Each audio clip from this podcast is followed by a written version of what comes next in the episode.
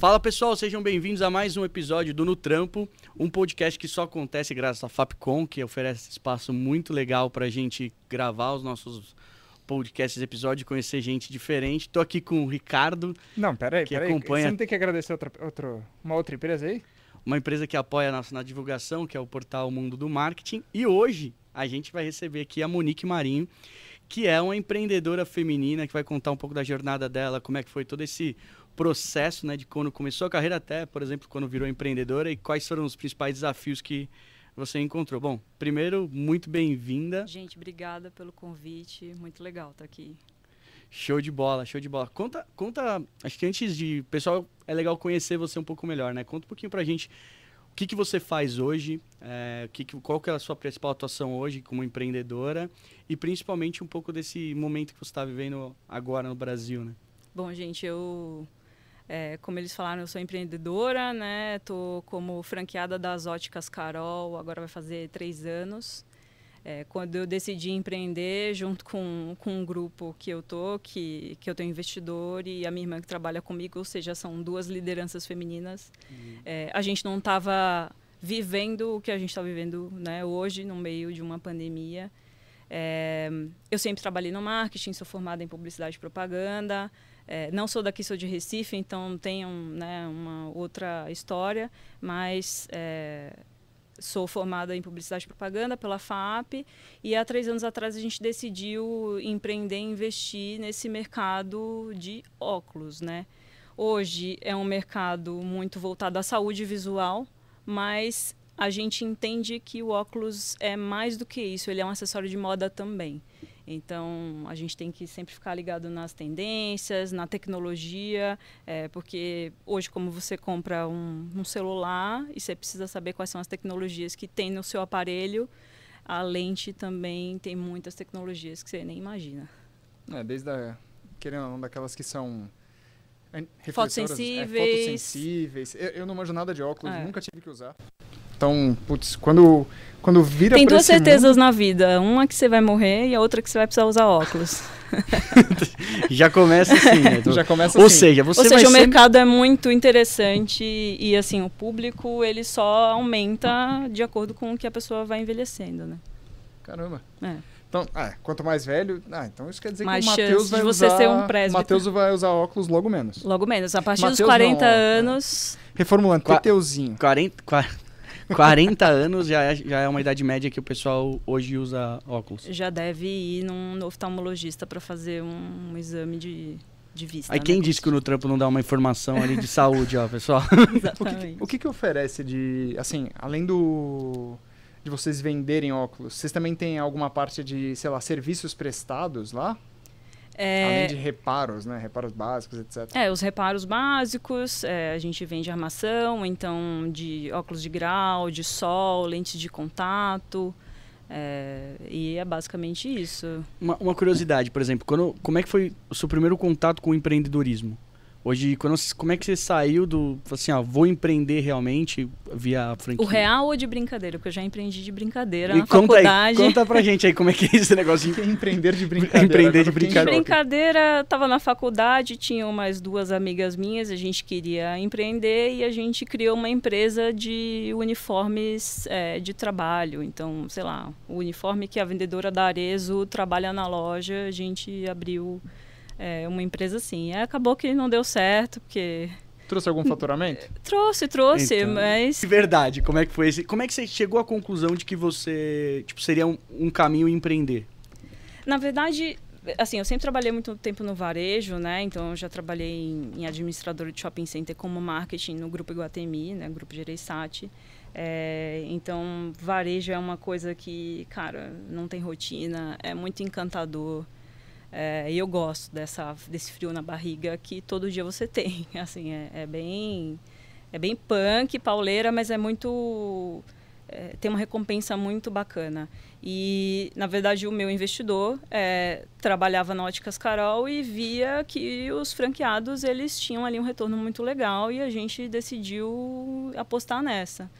E, né, como eu tinha essa, essa, bagagem, já tinha a vivência de shopping center, porque eu trabalhava do outro lado, né? Então, assim, eu, eu atendia os lojistas, agora eu sou uma lojista, né? Então, É, e, assim, para mim, eu, eu sento nessa cadeira confortavelmente hoje. Você, ah, perguntando assim, sobre a Óticas Carol, até tirando dúvidas de mercado, porque eu já trabalhei também numa franquia, tá? Não Legal. numa franquia, eu trabalhei na franqueadora, eu uhum. trabalhei na Mundo Verde, né, durante uhum. um tempo. É, com cinco franquias, você é uma das top franqueadas ou tem alguém com bem mais? De jeito nenhum. É que, na verdade, assim, o, o, o, que importa não é o número de lojas, né? Então, assim, a gente tem franqueados na Óticas Carol que tem, sei lá, 40 lojas. É, mas depende do faturamento da loja. Então, assim, hoje nós somos o grupo que temos cinco lojas, todas em shopping, com faturamento bem relevante a cinco. Então, assim, talvez eu nosso grupo represente mais do que um franqueado que tenha 10 lojas, 14 lojas. Então, assim, é, depende do faturamento. E, e, fazer isso em São Paulo, porque a Óticas Carol tem mais de 1.500 lojas espalhadas no Brasil, e isso em São Paulo é desafiador. Então, até é, os shoppings que a gente está presente, né? Então, assim, é, a gente está tá bem aí e, na verdade, o nosso plano é expandir. É, devido à pandemia, a gente não conseguiu é, seguir e, na verdade, realizar o plano que a gente tinha, que era para a gente estar tá com umas oito lojas hoje.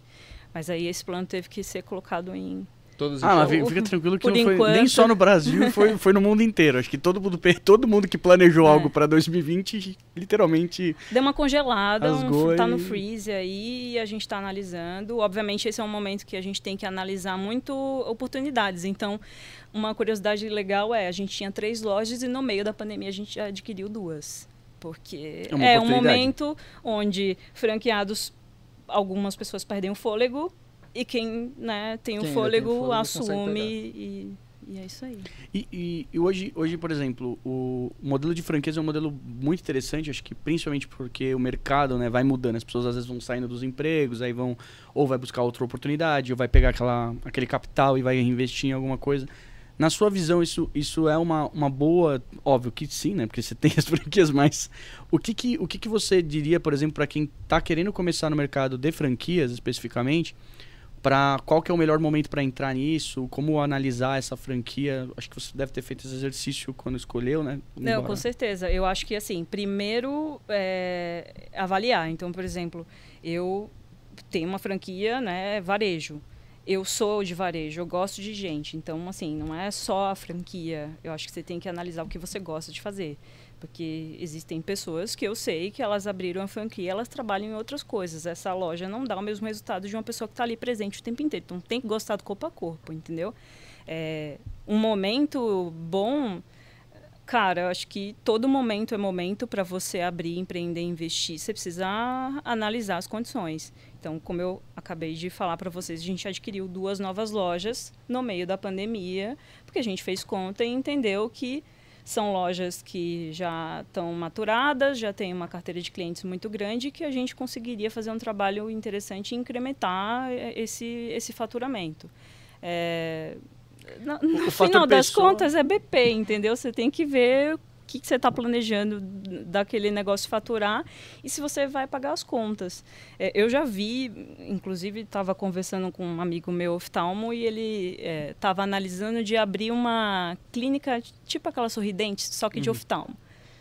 E assim, eu olhei aquilo e falei, gente, isso não fecha conta de jeito nenhum, não preciso nem ver muito, muito dado aqui, mas isso claramente você vai demorar uns dois anos para ter o payback disso. Você, tem outras coisas que são preferíveis, entendeu? Mas eu acho que você não tem que olhar só o número frio, você tem que olhar qual que é o teu perfil. Você gosta de gente, você gosta de estar ali, você gosta de trabalhar de sábado e domingo, né? Então, em... O fator pessoa, lógico que acho que qualquer lugar é o, é o grande diferencial, né? Tanto Com que você falou, tem lojas que tem uma estrutura maior, tem um volume maior de lojas, mas não dá o resultado que uma loja bem trabalhada, digamos assim, Sobre isso que consegue você falou, fazer, né? Até uma dúvida que eu acho que é interessante de levantar é você falou, pô, tem uma carteira de clientes já dentro dessas lojas. Então, basicamente, você pegou todo o CRM que tinha por trás Sim. dessas lojas e já colocou para dentro da sua. Sim. Pô, isso é legal. Isso é. é. legal de saber, porque assim, eu não sabia que quando você adquiria a loja, basicamente uma franquia nova, você adquiria também o banco de dados por trás. Na verdade, é, o banco de dados, e agora tem essa lei geral de proteção de dados que, na verdade, fica muito delicada, mas quando eu falo aproveitar todos os clientes, é a minha, aquela loja está ali. Naquele ponto. Ela não saiu dali. Se mudou de franqueado ou não, o cliente final ele não sabe, entendeu? Hum. Então, assim, um, um, cliente que ele faz um óculos, ele tem que ir no oftalmo, o indicado é que ele vá a cada um ano, um ano e meio ele vai voltar para aquela ótica que ele confia. Eu só tô pensando aqui, é, cara, eu não vou no oftalmo acho que há uns 5 anos. Vamos resolver isso. isso. Terminando essa entrevista, a gente vai resolver de isso. Deve ser por isso que você não tá usando óculos ainda. é, não, pera, é, calma, é, é não. É, realmente assim, eu não vou no oftalmo há um bom tempo. Da última vez que eu fui, assim, a penúltima vez que eu fui, a oftalmo falou, meu, você não precisa usar óculos, Vai Qual embora. foi a última vez que você foi? Não, a penúltima vez. A penúltima, a penúltima vez foi anos. em 98. A última vez faz uns 5 anos. Aí, há uns 5 anos atrás, a mesma oftalmo olhou pra mim e falou, por quanto tempo? Eu falei, né? Aí ela falou, não, você continua a mesma coisa. Vai pra que casa. Bom. Eu falei, é nóis, vai Corinthians. É, é, que, na verdade, assim, você precisa... O, o interessante, o ideal é que você comece a... É, sentir alguma coisa para ir no oftalmo. Então, por exemplo, eu tenho muito olho seco e à noite eu tem aquela luz assim do, do, farol do carro da frente que estoura. Então eu tive que ir. Então assim, tem que ter um sintoma. Você não vai ficar procurando pelo em ovo também, mas assim, a, a, a, estatística é a partir dos 40 anos é quase que certo que você precisa de alguma correção visual. A única vez, agora que eu lembrei, não é que eu fui no oftalmo, eu fui no, eu esqueci o nome do, do hospital fui no médico de óculos, certo aí. de olhos, desculpa, no H olhos. Hospital de olhos, H olhos. eu fui no H olhos porque eu dei uma olhada de perto num besouro. Tava andando de bicicleta, o besouro veio, eu tava olhando pro lado, olhei pra frente ele veio no olho, cravado assim. Bateu na hora, eu falei, ah, tá, tá só um vermelhinho, né? Daí eu passei um colírio, aí não passava o vermelhinho. Daí eu falei, putz, fez uma bola de sangue assim no meu olho, eu falei, meu, ferrou. Perdi o olho. Fui na H o cara fez uma raspagem, me deu um colírio um pouco diferente lá, que eu ainda tenho em casa, porque eu nunca usei tudo daquilo. Deve estar vencido, óbvio. Não, já, já é, foi. Assim, a questão, a questão do, do, do, olho é a gente só começa a dar valor quando a gente perde. É, e é Cara, um... a gente só dá valor quando a gente perde. Eu me senti agora o Jack Sparrow, sabe? Tipo, cortaram meu olho. Caraca! É, mas é, é uma coisa que, assim, até é, trazendo um pouco que eu queria falar muito isso, hoje o que, que é uma coisa muito legal e bacana? Às vezes eu estou na loja, às vezes eu fico né, rodando as lojas é quando o cliente vai buscar o óculos e ele coloca o óculos no olho e, cara, a cara dele muda. Eu queria filmar todos os clientes que entram na loja, colocam o óculos e a expressão é muito, é muito legal trabalhar Ca assim, sabe? Cara, isso é muito foda. Tipo, é, eu acho é que emocionante. O, o, empreendedor é isso. Tipo, na minha visão, o empreendedor é exatamente essa sua frase, assim. Ó. É o cara, tipo, se emociona com o propósito real que ele tá ali tipo, que a gente já falou, né, num outro podcast, do, num outro episódio, que a gente falava muito do, da questão do cara que só quer ganhar dinheiro versus o cara que realmente empreende, né? E, e uma das coisas que, tipo, eu falo muito é, o empreendedor é isso. Tipo, você tem que olhar para o cara que está usando o seu produto, serviço ou de alguma forma o que você faz e sentir exatamente quanto você gera de valor na vida desse cara. E eu acho que assim, Isso eu consigo, é muito, muito eu e a minha irmã, né? Eu acho que eu, a gente consegue formar um time que tem essa mesma paixão. Eu tenho funcionários, mais de um, que tem tatuagem de óculos, sabe? E, e as pessoas amam o que elas fazem. É muito mais do que, tipo, ah, vou te vender um óculos. É, é muito além disso, sabe? É, é, é bem. É apaixonante. É, quem trabalha com ótica o ama ou odeia. Eu costumo falar que trabalhar com ótica não é, não é só um emprego, né, para quem é vendedor que está ali no balcão. É, é uma carreira.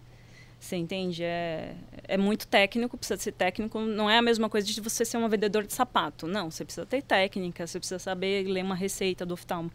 É, e, e, entender qual que é o uso daquela, daquele cliente. Meu, você fica muito tempo no, no computador, você vai usar máscara, que a sua lente vai embaçar. Você sabia que agora, né, aproveitando esse gancho de pandemia, todo mundo usa máscara, né? E aí acontece o embaçamento das lentes. Você sabia que existe uma lente que não embaça? Aí, ó. Acabou de vender milhões de, de óculos Gente, agora em menos de 5 cinco, minutos. Que... Todo mundo vai buscar essa lente porque. Chama olha... OptiFog. O pior é que eu galera. descobri que existe uma lente que não embaça. Porque a gente, a gente até discutiu, acho que isso num, em um dos episódios a gente falou, assim, da, do que, que a gente foi fazer na pandemia, né? E na pandemia eu descobri o mundo do tiro. Na pandemia eu falei, pô, esse negócio aí de dar tiro aí, stand de tiro Aquele é mó legalzinho. Soft, né? Não, não, tiro não, mesmo. Tiro, Ave Maria. Passa antes. Depois. Aí, nisso, eu cheguei no stand a primeira vez, mesma coisa. Máscara, coloco um óculos de, né, assim, um óculos de resina. Esse óculos de resina, cara, ele embaça 100%. Assim, você deu a primeira respirada, acabou, não tem. Aí o cara falava, ó, abaixa a máscara para você não ficar com óculos embaçado. Eu falava, beleza. Aí eu fui lá, procurei num, eu não lembro em que site que é, qual e-commerce que eu comprei. E eu encontrei um óculos desse de resina que é anti-embaçante. Aí ele fala, tem a tecnologia? Não sei. Eu olhei e falei, tá bom, não embaça, é, é nóis. E as pessoas acham que é caro e nem é, entendeu? É super acessível. Isso é que é a coisa legal também. Então, quem tem necessidade de correção visual pode gastar, pegar a lente mais com mais alta tecnologia, como eu falei, você pode ter um iPhone da lente ou você pode ter um celular que faz ligação, chamada, manda mensagem, você vai enxergar. Então, assim, é muito democrático, sabe? É, é, Isso, isso, é, isso é muito legal, né? Do quanto. Acho que, tipo, olhando assim, tudo que você falou, que eu, é que eu sou viciado, assim, por questão da, de empreendedorismo, e principalmente essa paixão específica, né, pelo, pelo produto e tudo mais. Aí você vê, assim, por exemplo, palavras que você já disse até agora. Gosto de gente. É, tipo, a paixão por ver o produto gerar resultado, e aí a tecnologia que, tipo, tá empregada ali, ela é acessível para vários bolsos, de várias formas, óbvio, diferentes, né? Acho que esse tripé é muito. Acho que esse é um tripé assim para o sucesso. Assim, você tem que gostar do que você faz. É, você tem que gostar de gente porque você tem que mobilizar, entendeu? É isso, você cara. tem que fazer a galera comprar a sua ideia e para fazer a galera comprar a ideia, você isso tem que amar. Com, isso casa é. com um dos episódios que a gente teve, o primeiro episódio aí de esportes, né? Se você olhar a fala do até do Adriano e do Moacir, que são dois empresários que vieram aqui, eles falaram a mesma coisa pô, que a gente gosta de, tipo, realmente tem que estar tá lá para fazer realmente acontecer. Tecnologia é um negócio. Quando você falou do, tipo, pô, não é tão caro, eu fiquei pensando, cara, a tecnologia é inclusiva, uhum. né? Com certeza. Aí eu fiquei pensando na mesma história que a gente falou lá de games, lá de, cara, é inclusivo, não sei o quê. E quando a gente ouvia isso, a gente falou, pô, isso é legal, porque quando você falou isso, eu me senti falando com eles de novo. Eu falei, caraca, é o mesmo papo. Porque a tecnologia, tipo, querendo ou não, tudo que é uma tecnologia palpável, não o software, o hardware mesmo, né? Ou por trás, assim, a tecnologia da, da lente, que não embaça, etc. Na verdade, Tec... nem é muito palpável, né? Porque eu vendo um pedaço de vidro, um bloco de vidro. Ah, e a, eu tenho lentes que custam, sei lá, 8 mil reais mais. Caraca, Imagina que, se que eu chego pra você... É, exatamente, multifocais com ultra alta tecnologia. Imagina se eu chego para você e falo, dois blocos de vidro custam 8 mil reais. Caraca. Como que eu te convenço que você vai ter que pagar 8 mil reais só nas lentes, fora a armação. Então, é. assim, tem que gostar, tem que saber, tem que. Tem que Eu acho que também um pouco da questão do, do, Por exemplo, você falou, né? É uma, o mercado, seu mercado é um mercado um pouco mais técnico. Mas acho que no final do dia, tudo que todo mundo faz é um pouco mais técnico. Porque você tem que enxergar acho que como quem aquilo. tem técnica consegue fazer você entender por que, que você. É que você mostra o valor, né? Exatamente. Você não vai falar assim, ó, aqui tem 300 horas de cientista trabalhando dia e noite para poder chegar na conclusão que chegou isso aqui. É, então assim, eu, eu sou uma pessoa, pô, do marketing, né? Eu sou uma pessoa noia do treinamento. Então assim, os fornecedores, ó, é, tem uma lente nova, cara, vamos todo mundo treinar, a equipe vai treinar, ninguém reclama. Tem às vezes gente que não, não gosta muito, né? Mas assim, quando, quando faz treinamento, fala, puta, que legal. E você consegue ver a diferença nas vendas, no balcão, entendeu? Até o entendimento do cliente que está levando um produto que ele sabe o que ele pagou, entendeu? É, e o porquê, né? Você ofereceu aquilo para aquele. Acho que a pior coisa que você tem para um vendedor é a pessoa te falar, ah, mas por que isso aqui? Cri, cri. Aí vem aquele é. tipo, pô, você fala assim, se você nem se você que tá me vendendo sabe exatamente o que, que está me oferecendo e por quê, como é que você agrega valor para fazer um upsell, por exemplo? É, e hoje o mercado ótico, né? Então assim, a, a, o mercado ótico sofreu um boom nos últimos cinco anos, né? Então a Óticas Carol veio, é tanto que abriu os olhos da Luxótica. A Luxótica é dona da Ray-Ban, né? A Luxótica comprou a Óticas Carol, então e existe uma junção, uma fusão com a Essilor. A Essilor é a maior empresa de lentes do mundo. Então hoje a Óticas Carol faz parte do maior conglomerado ótico do mundo. Então assim, é um mercado muito aquecido, é muito interessante, mas é só para louco mesmo. ah, mas todo mercado, eu acho que todo mercado que querendo ou não é para louco. Franquia então nem se fala. É quando você falou ainda da parte de treinamentos, eu fiquei pensando nisso. Eu falei, cara, a maioria das franquias né, tem essa parte de treinamento. Seja um treinamento no conceito Mais de vocês técnico. técnico, né? Eu via esse treinamento técnico também na Mundo Verde, né? Porque você vai explicar sobre suplemento, você vai colocar para aquela pessoa que vai ganhar, sabe, o seu salário. E é um cara que faz pergunta, né? E é um cara que vira e fala assim, ah, mas isso ajuda a emagrecer? Pô, o cara precisa saber se isso direciona para emagrecer ou não. Eu lembro e que... aí o cliente agora, ele tá na sua loja com o celular. Exatamente. E aí tudo que você está falando para ele, ele tá aqui, ó, conferindo, pesquisando. Sim. Então, então assim, então, não pode errar. Eu queria que você né? falasse um pouco disso, por exemplo, que você tem um contato muito próximo com, com, com o consumidor ali na, na frente. Antes né, da, da pandemia, óbvio que o volume de pessoas era muito maior. Mas você vem sentindo algumas mudanças, por exemplo, do comportamento desse consumidor dentro das lojas, fisicamente? Tipo, que a gente falou, o celular. O celular é um adereço, o cara tá validando tudo que você está falando. Tá validando o preço, se tá mais barato, mais caro que, que você vem mais percebendo assim de mudança? E aí depois você pode até é comparativo de preço, com certeza, né? E aí fazer o, o consumidor entender que, por exemplo, um Ray-Ban que ele vê na internet que está fora de linha, ele vai pagar um valor, porque na verdade ele compra direto do fornecedor. Só que quando você vai na loja, você pô, eu tenho um aluguel para pagar pesado, uma folha de pagamentos pesada. E aí o cliente ele vai comprar online, mas quando dá problema na armação dele, ele quer ir na loja consertar. Então, assim, você entende? Tipo assim, é, é, essa parte online é, é, é um desafio, é, mas muitas vezes a gente consegue né, treinar a equipe para explicar isso. Então, o cliente ainda gosta muito do contato né, de provar a peça, de colocar. Isso acontece mais nas compras de óculos solar. É, por outro lado, a internet também nos traz a possibilidade de. A gente ficou três meses quase fechado, com as lojas né, fechadas dentro de shopping de pandemia. Então, só é, trazendo uma coisa que a gente estava comentando antes da gente começar a gravar, que a ótica ela foi considerada um, um, um serviço essencial né, durante a pandemia. As, as óticas de rua não precisaram fechar porque trata-se de saúde. Mas nós que estávamos dentro de shopping, a gente fechou. Né? É, mas a gente conseguiu fazer e usar bem a parte da internet. Então, por exemplo, eu tenho uma loja lá que ela, o entorno dela é muito, a, a população ela é de, de maior idade. Então a gente conseguia marcar para ir na casa do cliente, então o funcionário ia todo higienizado, com sapatinho, tirar as medidas e fazer a venda a domicílio. É, fazer a venda pelo WhatsApp. É, hoje a gente tem um link de pagamento que o cliente, ah, eu quero uma lente de contato, manda aqui para mim, a gente entrega. Então assim, a gente também se aproveita desse momento onde o cliente ele está mais online, ele está perdendo o medo de comprar online.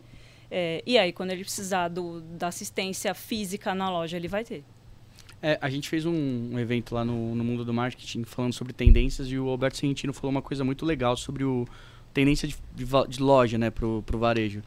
Ele colocou muito que, as, vai, óbvio, o, omni, omnichannel, né, as coisas vão se interligando, o mundo físico e digital, mas ele falou muito dos centros de experiências que as lojas físicas elas podem gerar. Então, por exemplo, como que você ajuda no processo de fidelização da marca? Por mais que esse cara compre lá no e-commerce, mas como que a loja ela tem um papel fundamental nesse processo de garantir a fidelização, de ter aquele é contato? Atendimento perfeito. O atendimento tem que ser perfeito. É, é isso, assim, de verdade. A gente tem é um mercado que tem um, um alto turnover, mas, por exemplo, quem está com a gente está quase três anos, quem está com a gente está com a gente desde o começo. E assim, eu desafio vocês a irem na, nas minhas lojas e, e verem que, que existe paixão, assim, no olho da, da, da galera, assim, sabe? Eu acho... como é que a gente já falou... Pode continuar, pode continuar. A gente, a gente já falou bastante coisa sobre empreendedorismo e tudo mais, e uma vez a gente acabou entrando num assunto de como a gente contrata. Qual é a nossa ah. visão sobre como contratar pessoas, né? Como é que você enxerga isso, assim, para fazer esse time ser engajado? Deve ter uma série de premissas ou alguns umas dicas que você possa passar para a gente para a gente garantir. A contratação, eu acho que, na verdade, primeiro, né, é técnica. É, mas a gente também tem um programa de, de é, auxiliares, né? Então o cara começa como auxiliar de vendas, auxiliando na venda, e depois a ideia é que ele entre seis e oito meses ele vire um vendedor porque aí ele vai virar um vendedor apaixonado e eu criei ele ali. Então, assim, já já está ali muito alinhado com o que a empresa espera. É, depois disso é paixão. Assim, cara, eu vou te falar. A, a, o desempenho de um vendedor que é apaixonado é totalmente diferente de um um vendedor que está ali para pagar as contas, entendeu? Eu entendo que todo mundo precisa pagar as contas, inclusive eu.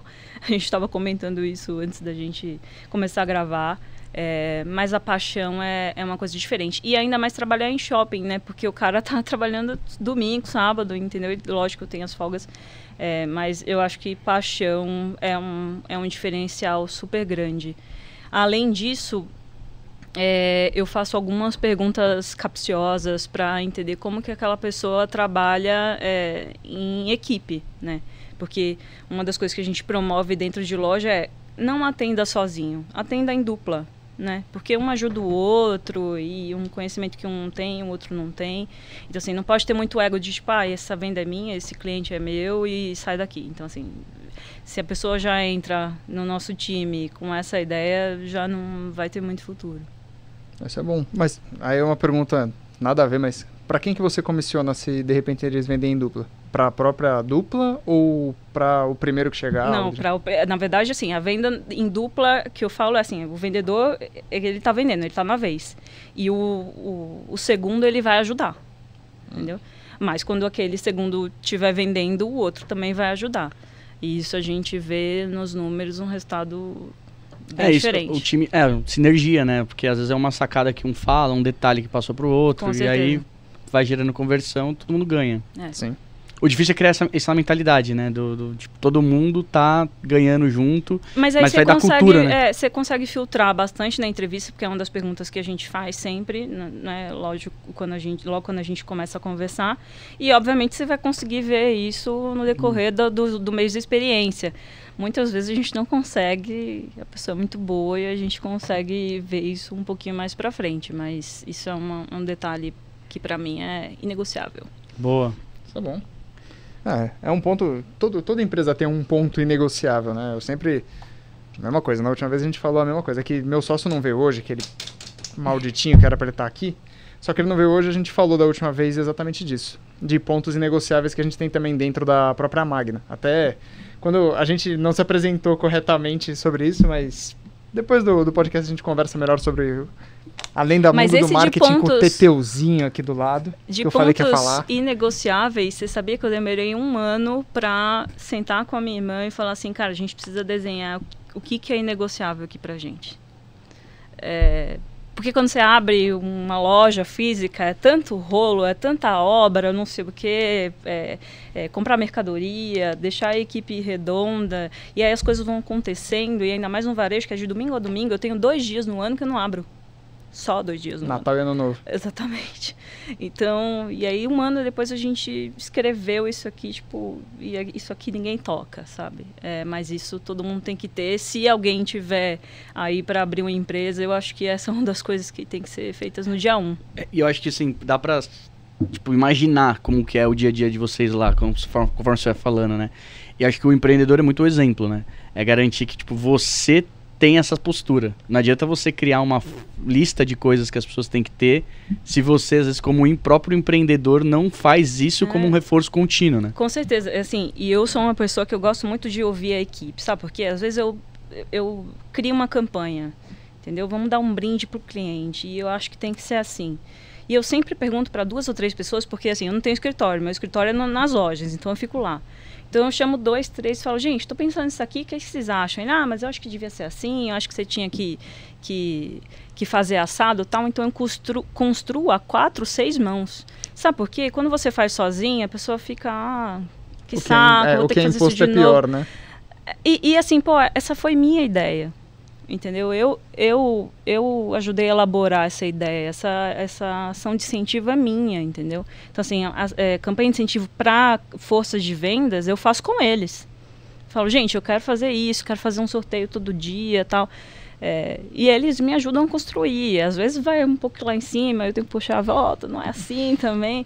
E, cara, mas assim, construir com a equipe, ouve, pelo menos ouve o que a sua equipe tem para falar. Isso te, te, economiza um baita tempo.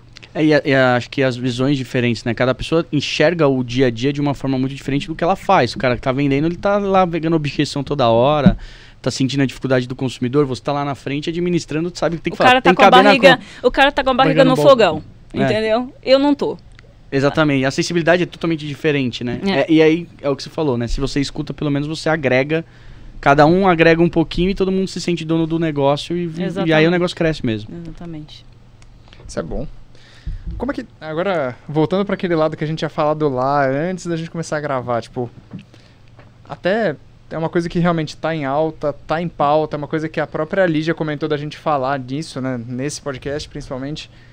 Como é que, assim, você. Como é que os seus funcionários vêm? Eu acredito que, assim, você só deva contratar gente realmente que vê você como uma baita gestora, algo do gênero. Mas a gente estava falando muito de liderança feminina, né? E aí é um papo que, cara. Como a gente não tava postando nisso nada do podcast, eu falei, deixa, deixa eu colocar a lança ali no meio e enfiar a, a estaca dentro do leão. Vamos lá. No meu mercado ótico, se você for olhar as pessoas que trabalham nesse mercado, são pessoas que são mais velhas. E aí eu chego com essa carinha, eu tenho 33, mas eu pareço ter muito menos, né? e as pessoas não não botam fé. Eu não tenho outra palavra para falar. Logo quando a gente adquiriu a primeira loja, então a gente comprou uma loja já operando e a gente quis manter a equipe, porque, pô, aqui, o, o, time que está ganhando não se mexe, né? Vamos entender a operação. Essa própria equipe, de cara, eu, eu vi, inclusive, isso. Porque eu sou uma pessoa muito aberta, isso tem o ônus e o bônus, né? Porque eu ouço mesmo sem filtro. E, e eu, eu decidi que eu acho que, que eu ganho com isso, entendeu? Eu ouvi da gerente dessa loja que, ah, eu pensei que você era uma patricinha mimada mas agora eu tô vendo que você trabalha de verdade. é, que interessante. É bom, porque eu consegui mudar a ideia, né, da, da pessoa que... É, enfim, aí a gente foi construindo, é, alguns reconhecimentos vieram. É, por eu ser mais jovem, eu também consigo ter ideia. Eu nunca sempre, não, não trabalhei nesse mercado desde sempre, então eu consigo trazer coisas de, de outras experiências que eu já tive do que uma pessoa que sempre trabalhou no mercado ótico, sempre fez daquele jeito e às vezes não se questiona, entendeu? A franqueadora é uma coisa muito legal também que eles reconhecem isso. Então, quando um franqueado novo entra, eu percebo que eles pedem, tipo, ah, Monique, bate um papo com fulano que ele vai abrir no Acre. É, então, assim, eu entendo e eu sinto que eu sou um ponto de referência positivo para a franqueadora, que às vezes eu preciso... É, os franqueados, eles têm muito essa parceria, isso é muito legal, que um conversa com o outro e se ajuda em alguns pontos. Isso é uma coisa legal também. Dentro da equipe, a maioria das vezes eu tive é, dificuldades com insubordinação quando eu tinha funcionários homens. Né? O último, é, inclusive, saiu é, faz pouco tempo, é, mas é uma coisa que sim é um desafio hoje, continua sendo um desafio. É, mesmo porque assim hoje eu não sou chefe né é, é o patrão né eu sou patroa que é diferente de uma de uma empresa, né, multinacional, onde você tem um chefe. Não, é, eu sou o patrão. É, e sim, é desafiador. Assim, é que às vezes não consigo é, pensar umas palavras fáceis de falar, né? Para não falar assim. É porque vem tanta, tanta coisa, tanto acontecimento na minha cabeça que às vezes organizar isso de forma clara é, é mais complicado, mas. Ah, eu vou cutucar aí então, peraí. Conta um, conta um pra gente aí, pô. Conta um assim que você olha e fala assim, cara, isso nunca eu pensei que ia acontecer na minha vida? Cara, isso nunca pensei que fosse acontecer na minha vida. Vários. Eh, de, de um funcionário, como eu falei para você, eu sou uma pessoa que, cara, a gente está com essa dificuldade aqui, a gente precisa resolver essa questão. Vem aqui, como que você acha que a gente deve resolver? Porque eu quero também saber o que, que a pessoa pensa. Não, acho que a gente tem que resolver assim, assado. Então, beleza, fechamos nessa solução, vai lá, mete bala, executa. Aí a pessoa volta. Eu falei, e aí, deu certo? Não, eu achei melhor fazer de outra forma. Eu falei, mas espera aí. Não é assim. E isso não uma 20 vezes, entendeu? É, no começo eu achei até que era uma limitação é, intelectual, não sei. Mas depois eu comecei a ver que era, na verdade, uma afronta e né, não é legal, porque a gente precisa tomar decisões no negócio porque eu, eu imagino, assim, eu, eu sou responsável, eu preciso defender com unhas e dentes 25 famílias que trabalham comigo. Se uma pecinha do relógio para de funcionar, é o relógio inteiro que vai parar de funcionar. Então, assim, no varejo, você precisa tomar decisões rápidas. Porque senão você interfere no, no resto, né? Na, na, na, no funcionamento do todo. Então, isso é bastante complicado também. É, e agora, depois de três anos, eu acho, obviamente, acho que isso vai acontecer novamente, tá? Mas eu acho que eu consigo enxergar mais claramente quando eu ver uma, uma situação parecida numa entrevista. Quando você vê um uma pessoa, né? Não vou colocar um cara, uma mulher, não vou definir não, por sexo, não. mas uma pessoa que basicamente vai ser. Ah, vai gerar algum problema para você, né? É, é, que, na verdade, assim, é, eu, o, o cara ele precisa comprar a ideia. Então, assim, existe até uma palavra que eu até esqueci que eu queria até falar, que fala que uma mulher tem que ser, em média, sete vezes mais competente do que um cara para ter o mesmo reconhecimento que ele, né? Então, isso acontece também, mesmo sendo dona do meu negócio. Hoje, hoje em dia acontece. É, preciso provar para o fornecedor que, cara, sou eu que tomo decisão. Eu preciso provar para a equipe que eu sou eu que tomo decisão. E às vezes, que é raro é, que, sei lá, se tem algum problema, que eu preciso é, falar com um cliente final, às vezes essa minha carinha de novinha e sendo mulher não é uma coisa que me ajuda muito a resolver problemas, entendeu? Mas uma coisa acho que é, que é interessante é o posicionamento, né? Desde sempre, um, tipo, você tem um posicionamento muito claro do que você faz, da forma como você faz, do porquê que você faz. Então isso também é uma coisa que, por exemplo, para quem está escutando ou assistindo a gente, é um ponto muito importante, né? Acho que para as mulheres e acho que para todo mundo, né? Se você tiver um posicionamento claro de onde você quer chegar, como você quer chegar, você pode ter 18 anos. Quantos bilionários tem lá nos Estados Unidos que tem. É que acho que às vezes a gente tem que gritar mais. Ou falar mais de uma vez. Ou mais de 20 vezes. É, acho que resiliência é uma é coisa É isso, que, exatamente. Que é, uma, é, pra, é tem, que, tem que realmente colocar para fora e, colo e, se posicionar, né? Pra, porque acho que o, o, não tem jeito, assim, de você quebrar uma coisa sem ser provando. Não, não, não que você tenha que fazer esse, essa prova, né? Mas que, tipo, porque você quer aquilo, você entrega aquilo, você gera aquele resultado e, e naturalmente aquilo vai gerando um puto histórico. Óbvio que as pessoas deveriam trabalhar do neutro, né? Falar assim, ó, se aquela pessoa tá ali se predispondo a abrir uma loja, fazer um negócio, cara, no mínimo essa pessoa teve capacidade para chegar até a loja. Se foi com mérito ou não, porque teve um dinheiro emprestado, se foi um investidor, que nem você falou, eu tenho um investidor, cara, vai vender para um investidor um projeto. Eu falo isso porque já participei de uma série de rodadas é, que é muito complexo.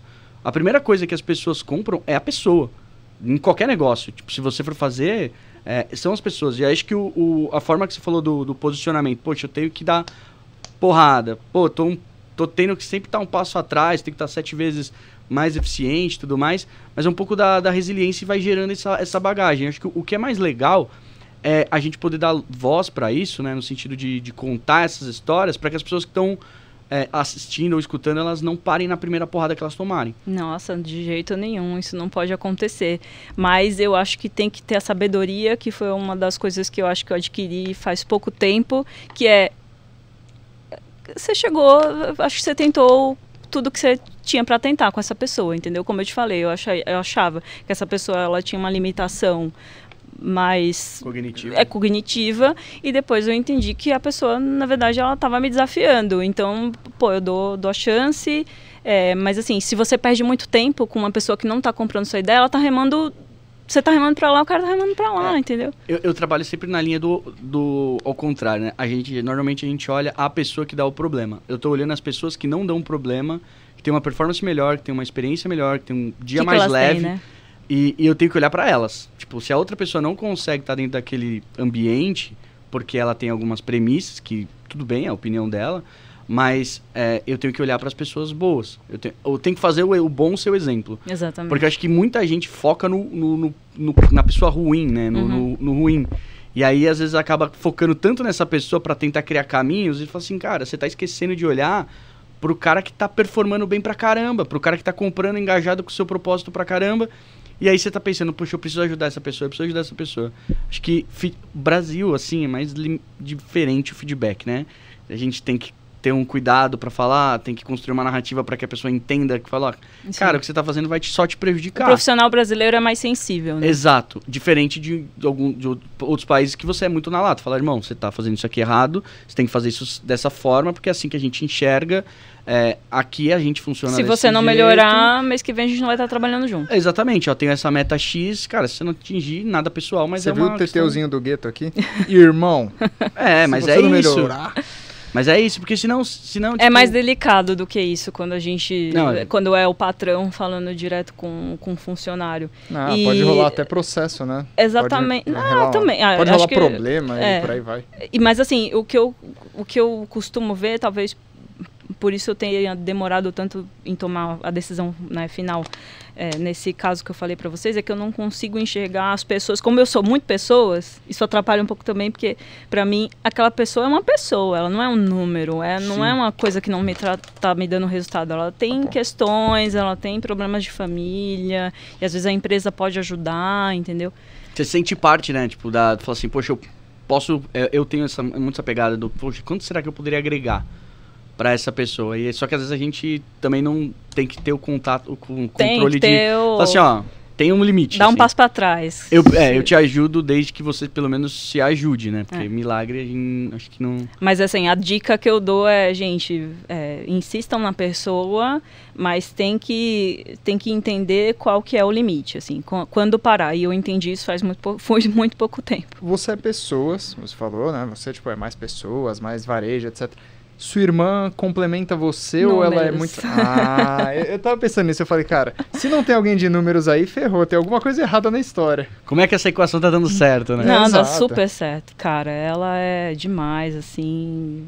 Pra mim, a gente não estaria aqui onde, onde a gente tá se não fosse ela, assim. É uma pessoa super capricorniana, né? Não sei se vocês acreditam em signo, é, mas vou, vou, mandar uma dessa aí. Não, a gente, a gente eu olhei aqui é, assim com uma não. cara tipo, cara, ótimo, entendi. é, não, entendi tudo. Não significa nada. Significa, assim, super não, workaholic, super números, gosta de dinheiro. Lógico, eu, eu sou uma pessoa muito analítica também, então a gente se divide. Eu fico na parte de vendas, campanha de incentivo, né, é, é, metas, tudo mais, e ela fica mais na parte financeira, administrativa, RH, nessa parte mais é. papelada e. Tipo, acho que propósito, juntando com um time, e aí time complementar é o, é o sucesso, assim. É pra... Yang, né? É, porque senão um vai ficar muito emoção, e aí, que é o que a gente tava falando, né? De vai, a corda vai esticando, as coisas vão é. acontecendo, é. você vai tentando organizar daqui outra vez. E outro é mais pé no chão, fala assim, ó, amigão, cara, tá. Não, mas é, é exatamente esse casamento. E casamento esse, esse é, é exatamente isso. É basicamente o casamento agora, eu vou tentar, vou tentar. É capricorniana, capricorniana e uma Taurina. Taurina, tá? Não sei o Mas que eu tenho ascendente mas... Capricórnio também para me salvar, tá? Eu não sei ah, o que entendi. Agora, disso, agora mas... gente, agora para mim tá super claro. Eu entendi não, tudo. O taurino, sobre... o taurino é mais coração. E o capricorniano é sem alma e sem coração. Então eu sou um bom balanço, entendeu? Caraca, sem alma e sem coração. Eu, eu, é, sou, eu sou aquariano, né? Então... Cara, eu, eu, também não sei o que Só que viaja, é mais idealista. É, eu sou isso, exatamente. É... Você vai começar a acreditar. Até, até não, o não, eu acredito. dia não, você vai começar. Não, já me perguntaram como é que é, como é que é o, o faz o, é mapa, né, que faz o mapa da, da, de tudo. Não, eu já já, já falaram, ah, você tem que falar a hora que você nasceu, aí marca e tal, tem todos os negócios lá que. que não é, não é bullshit, juro. Não, tem, tem, tem relação, assim. Só digo uma coisa, esses caras que viajam, eles entram no carro das pessoas, não sabem nem quem é a pessoa. É, foi assim que eu conheci assim essa pessoa aqui. Deus do céu! Ele, o cara foi numa palestra minha, foi me contando da, do negócio, eu falando, não, tá bom, faz o seguinte, cara, eu te dou uma carona até o metrô, entra aí no carro. Eu não, não, nem se conhecia. Falei, ah, beleza, vambora. Nunca faria isso. Aí hoje a gente tá aqui. Sendo mulher, hein, Lígia? Não, não, dá, não, né? não, tem como, mas. Não, se, se fosse ainda, tipo, naquela época ainda namorava, eu, certeza que se fosse uma mulher, a primeira coisa que eu ia fazer era, tipo, falar: Ah, então, ó, faz o seguinte, manda um e-mail pra mim. A gente conversa lá, tal. A gente manda por e-mail, né? É, nem o WhatsApp. Manda um e-mail. Não, é o WhatsApp. E adiciona no LinkedIn. É, no LinkedIn. Como era o Matheus falando, não, eu tenho uma ideia que não sei o que, eu falei, cara, é dois, vai, vai. doidos, né? Então já, já, já, já bateu a... É, a sinergia foi rápida. Foi boa. Sim. O que, que, que, você vê, tipo, por exemplo, acho que queria muito que deixasse uma, uma mensagem para as pessoas, principalmente, a gente falou muito das mulheres, né, da questão do, do empreendedorismo feminino, e principalmente dessa resiliência. O, o que, que você vê hoje que falta para que a gente tenha mais mulheres empreendedoras liderando ou coisa do tipo, mas assim, de uma forma para a gente poder tipo falar assim, olha, acho que isso é uma coisa que a gente pode parar para pensar. A gente precisa parar para pensar sobre esses assuntos. Cara, eu, eu costumo falar isso. Empatia é um negócio que às vezes é difícil, né? A pessoa se colocar no lugar do outro, né? Então, quando uma mulher está falando, pensa sempre naquilo que eu falei. Ela precisa de ser sete vezes mais competente do que um cara normal para estar tá ali onde ela está. Então, a pessoa não está ali à toa. Então, assim, acho que ouve, se coloca no lugar é, e, e deixa falar, não interrompe. Porque ali você vai ter tanto conhecimento, tanta coisa. A gente tem uma pessoa aqui que Gente, Fala assim, não, mas assim, eu, eu até eu até falo, toda vez que eu encontro com ela, eu aprendo umas 200 coisas diferentes novas, sabe? Então, é, dá uma chance. É, é, as mulheres, inclusive, elas estão sendo é, consideradas com, com nível acadêmico mais alto, né, do que os homens agora, né? Saiu essa pesquisa recentemente. Então, acho que cara, a gente tem capacidade, juro por Deus. É, é meio louco isso, né? Não, eu acredito porque, ah, cara, ah. 90% da, assim, até das contratações que eu fiz na minha vida foram de mulheres. Porque realmente, não só o nível acadêmico, mas o nível também, a qualidade de serviço entregue é muito é, maior. A pessoa se dedica mais, né? Então, hoje, 95% da minha força também é feminina.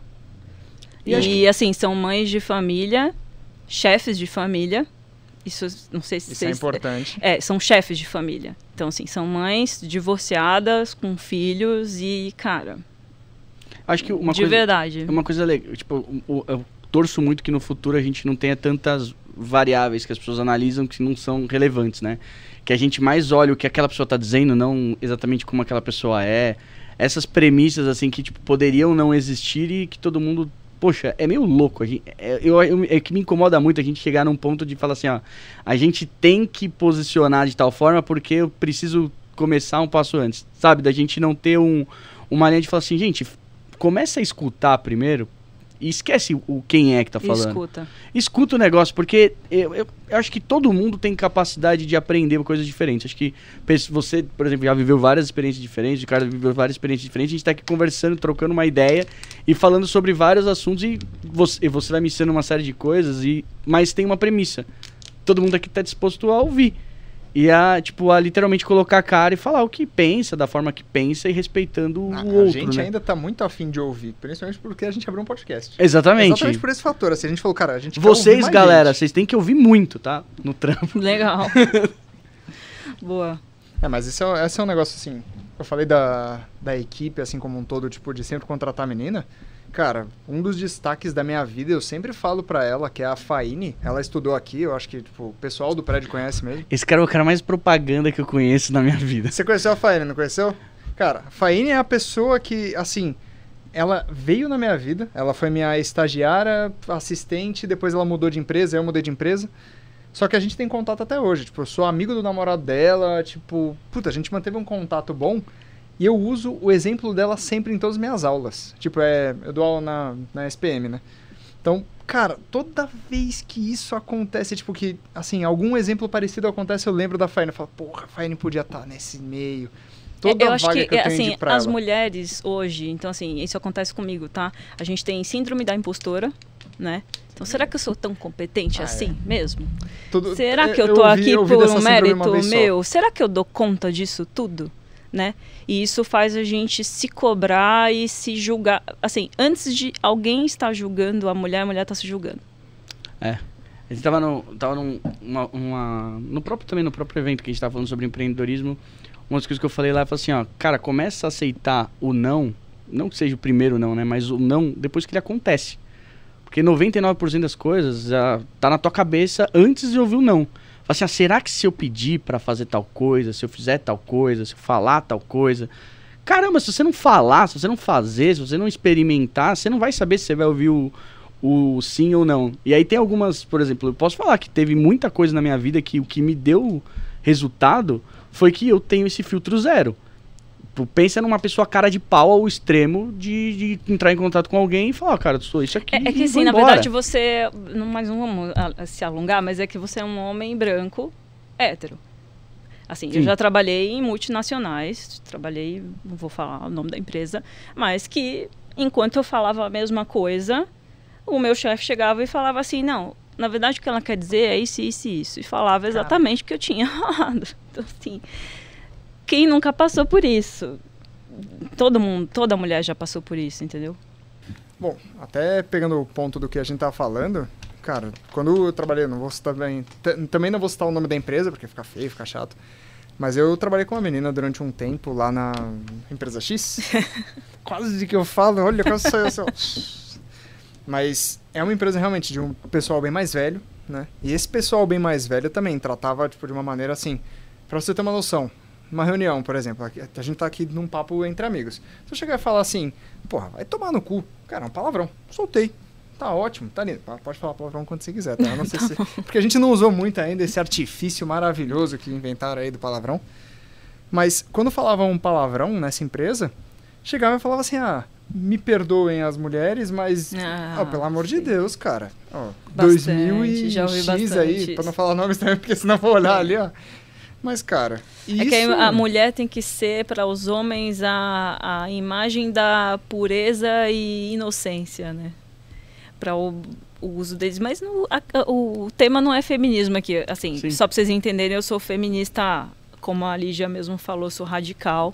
E aí, quando a gente fala de radical, não é extremista, porque ser extremista é diferente de radical é, quando a gente fala de, de, radical, o feminismo que vai na raiz, vai desconstruindo a raiz, de, de, de quebrar mesmo e desconstruir, porque as coisas são assim é, como são construídas hoje, né? Mas assim, é, eu só é, quero desconstruir e pô, por que, que eu não posso fazer isso? Por que, que tem que ser assim? Eu ah, também tá, você, tenho na capacidade. Verdade, tá aí provando que você pode fazer, né? É. Mais até do que realmente, tipo, um é, é, é, um pouco do que a gente falou da, de você ter várias barreiras dentro de você que elas não existem, né? Só você que acredita realmente que elas existem. E elas foram construídas também, né? Há muitos anos. Né? Muitos né? anos, né? Na sociedade. Então, a síndrome da impostora também, que a gente já falou, vem também porque já foi construído isso dentro da gente. Então, será que eu é, vou falar besteira? Será que eu vou conseguir dar conta disso? Então, a gente também tem as nossas inseguranças porque foi construído dessa forma, entende?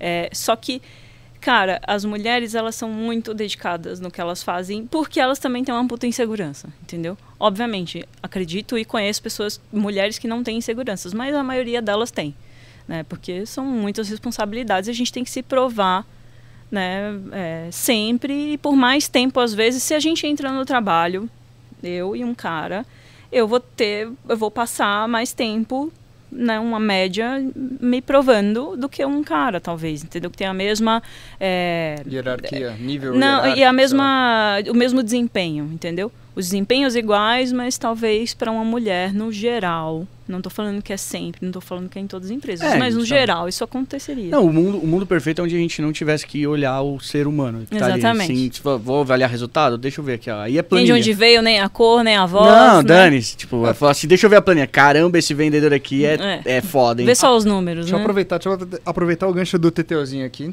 Eu vou chamar ele de Teteuzinho pro resto da vida, porque ele não deixou eu falar isso no começo do, do podcast. Tá bom, meu Teteuzinho lindo? É, já que a gente falou de resultados, até que vocês falaram de números, etc., e, assim, eu queria, se você puder esmiuçar até melhor, voltando no papo até da ótica, como é que vocês viveram nessa pandemia? Porque você falou de cinco lojas de shopping. Aí eu fiquei imaginando, é, na época da, do começo da pandemia, eu estava ainda no Mundo Verde. Nessa vivência, eu vi as lojas de shopping desesperadas. Tipo, faturamento zero. Exato, faturamento zero e, assim, contas a pagar. Tipo, dando dinheiro para realmente funcionário, pagando funcionário. Você falou de algumas táticas, né? De algumas estratégias que você adotou, como, por exemplo, de realmente o vendedor ter o WhatsApp, mandar o WhatsApp para a consumidora e para angariar novos clientes. Você adotou alguma estratégia na, na pandemia em geral? Para angariar novos clientes, é, a gente começou um trabalho em Instagram forte e aí a gente usa né, o mapeamento né, da região é, mas o que a gente fez mais foi usar o nosso CRM já construído, né? Então Exemplo, a loja do Shopping Frei Caneca tem 10 anos, então a gente tem 10 anos de, de, de carteira de clientes aí para a gente fazer é, um trabalho interessante e legal. É, mas, assim, na pandemia, cara, não teve muito segredo. As lojas fecharam. Apesar da ótica ser um serviço essencial, né? Mas dentro de shopping você não abre. É, o shopping não vai abrir só para só você não, tem não, uma loja... ou, ou se sua loja é do lado de uma farmácia, porque aí o shopping teve que abrir porque tinha um supermercado e uma farmácia lá, e sua, sua loja fosse do lado, aí você abriria, você teria algum faturamento. Não foi o nosso caso. Né? Para facilitar, né? Então, assim, a estratégia foi sentar com os shoppings, negociar aluguéis, contas, parcelar e agora a gente precisa vender muito para para correr atrás do prejuízo. Três e assim três meses fechados e quando a gente retomou o faturamento não voltou ao normal Ainda. como se nada tivesse acontecido. Uma coisa que eu acho que foi muito ruim assim nessa experiência da pandemia é a questão da previsibilidade né? Eu acho que o, o tomar uma porrada é algo ruim. Uhum. tomar uma porrada no cego sem você saber que realmente aquilo vai acontecer e, e a coisa vai acontecendo sem ter uma previsibilidade mínima Tipo, eu acho que é, foi um dos grandes problemas, assim, do, do da, pro negócio em si, né? Tipo, assim... É, hoje, antes de eu vir para cá, eu tava pela milésima vez tentando ajustar o meu planejamento desse ano. É, esse ano foi... Porque... Planejamento meu planejamento. Né? Se a semana der isso aqui, tá bom. Exatamente. Então você sabe o que eu tô falando. Então eu tava esperando para contratar pessoas e o Dória anunciou que a gente não ia fechar. E aí eu falei, beleza, vou poder contratar essas pessoas. E aí agora ele está falando que é, a, a, próxima coletiva ia ser em 5 de fevereiro. Amanhã ele vai dar uma nova para fazer uma nova revisão de, do plano. É bem possível então, que a gente que, volte lá para ver. meu plano tá assim, entendeu? Eu tô é. assim, cada, cada semana é uma emoção tá, diferente. Você tá se sentindo basicamente no carnaval em Salvador, né? Você tá indo e voltando a cada 10 minutos. É, não, não entrando numa linha política, mas assim, é o como a previsibilidade do, dessas decisões, assim, tipo, muito radicais. Não estou dizendo aqui que a gente não tem que fazer uma série de ações, mas eu acho que a gente perdeu um pouco da, da sensibilidade com quem está ali no dia a dia, quem está batendo bumbo. Eu sou uhum. ultra defensor do pequeno negócio. Uhum. Então, o cara que bate bumbo, que emprega no nosso país, é o pequeno negócio. E aí você. O, o pequeno negócio, por característica, normalmente ele tem menos pessoas no time dele. E por características, por necessidade, às vezes ele não tem tantas pessoas com conhecimento uhum. qualificado ali dentro que possa ter as melhores práticas para sair do problema. Então a gente está pegando as pessoas que mais precisavam de ajuda, fechando todas as oportunidades de negócio dessas pessoas. E, e, e elas estão pagando a conta. E ela está ela, ela tá pagando a conta. Eu acho que faltou muito isso, da, da questão da previsibilidade. Falou assim, ó, nenhuma notícia chega para ninguém, em qualquer lugar do planeta Terra, hoje, as, tal dia. Você sabe o que vai acontecer, todo mundo sabe o que vai acontecer no dia tal, principalmente quem vai dar informação. Você tem vários dados que fazem tomar uma decisão. E o mercado, e aí independente de governo, do que for, ele respira o dia a dia, cara. Você que nem você falou, tô ali, fechou e aí, faturamento zero. Cara, a, a, o que, que até uma coisa que você falou do, do óculos, né? Eu tenho a, que explicar pro cara que eu tenho a minha margem, eu tenho meu aluguel, eu tenho uma série de coisas. O, quando a gente fala assim, ah, faturamento zero, um mês de faturamento zero, você tem que dividir no lucro da empresa. Não, no, não na receita da empresa. Uhum. Que é isso que eu acho que vai. É uma conta que tá ficando muito alta, a gente ainda não tá sentindo. Ah, eu tô sentindo. Não, eu falo, eu falo o país como um todo. Porque Sim. a gente teve uma injeção muito grande de capital na, na economia, que fez o comércio girar bastante. Mas ainda assim, essa conta, que é esse resquício que vai sobrar, é que vai ser paga pelos empreendedores, como como você, é sobre o lucro. Uhum. Então você vai ter que faturar 5, 10 vezes mais para essa diferença compor o seu faturamento que deveria ter acontecido. Exatamente. Que é o caixa que vai, você perdeu. Muitas vezes não vai ser possível a gente faturar muito mais, ou seja, a gente vai passar mais meses aí. Empurrando. É, é. Fazendo aporte, né? É, querendo ou não, quando você falou do, do negócio do tipo da injeção do dinheiro na economia, foi até o que aconteceu com a Ford, né, cara? A Ford tá meio que saindo do Brasil especificamente por isso. Tá meio. Não, meio saiu. Desculpa, saiu do Brasil. meio Esse podcast tá no futuro. É, é que não, esse podcast tá bem no futuro já. Tá. É, o, o, eu acho que, eu acho que o, o grande ponto acho que é essa questão da previsibilidade. Assim. O varejo teve esse, esse impacto, teve todas as coisas. Eu acho que faltou um pouco do, do. No final do dia, quem bate o bumbo desse, desse negócio acontecer é o varejo, é o comércio, é, são as pessoas que estão ali, é o que mais emprega, é onde está o, fa o, faturamento de muitas coisas, o serviço. Tem uma, uma coisa que geralmente a gente fala, né? Porque eu venho de uma empresa que vende pro B2B. Mas toda empresa B2B, ela gera, é, gera alguma coisa para algum B2C em algum momento. Uhum. Então, quando você está falando que você está prejudicando uma, o, o, B2C lá na ponta. Efeito fazendo, dominó. Você tem um efeito dominó para todo mundo. Seja no mercado de produtos, seja no mercado de serviço. Eu não sou economista, mas não precisa ter muita inteligência para saber que o reflexo ele vai ser gigantesco. Uhum. E que essa conta a gente vai ter que pagar.